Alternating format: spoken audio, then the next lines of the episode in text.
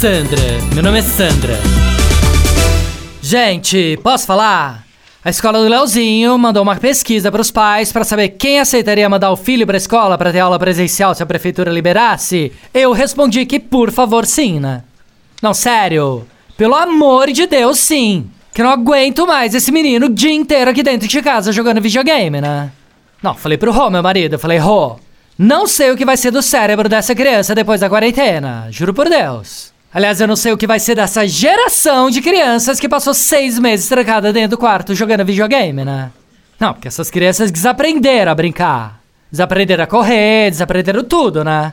Eu fico imaginando como é que vai ser quando chegar as férias de janeiro e a gente for pra Suíça esquiar, né? Não, será que o Leozinho vai querer esquiar ou vai querer ficar no quarto do hotel jogando videogame? Não, sério. Isso me preocupa muito, tá?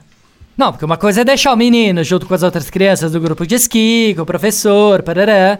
Outra coisa é deixar o menino sozinho no quarto do hotel, né? Será que eu vou ter que levar a babá também pra Suíça? Não, nem me fala que senão eu já vou ter que começar a ver passagem, passaporte. Não, juro. Quando a gente acha que a pandemia tá acabando, aí é que começam os problemas. Sandra, meu nome é Sandra. Ouvir mais uma historinha? Então acesse youtube.com barra chuchu beleza.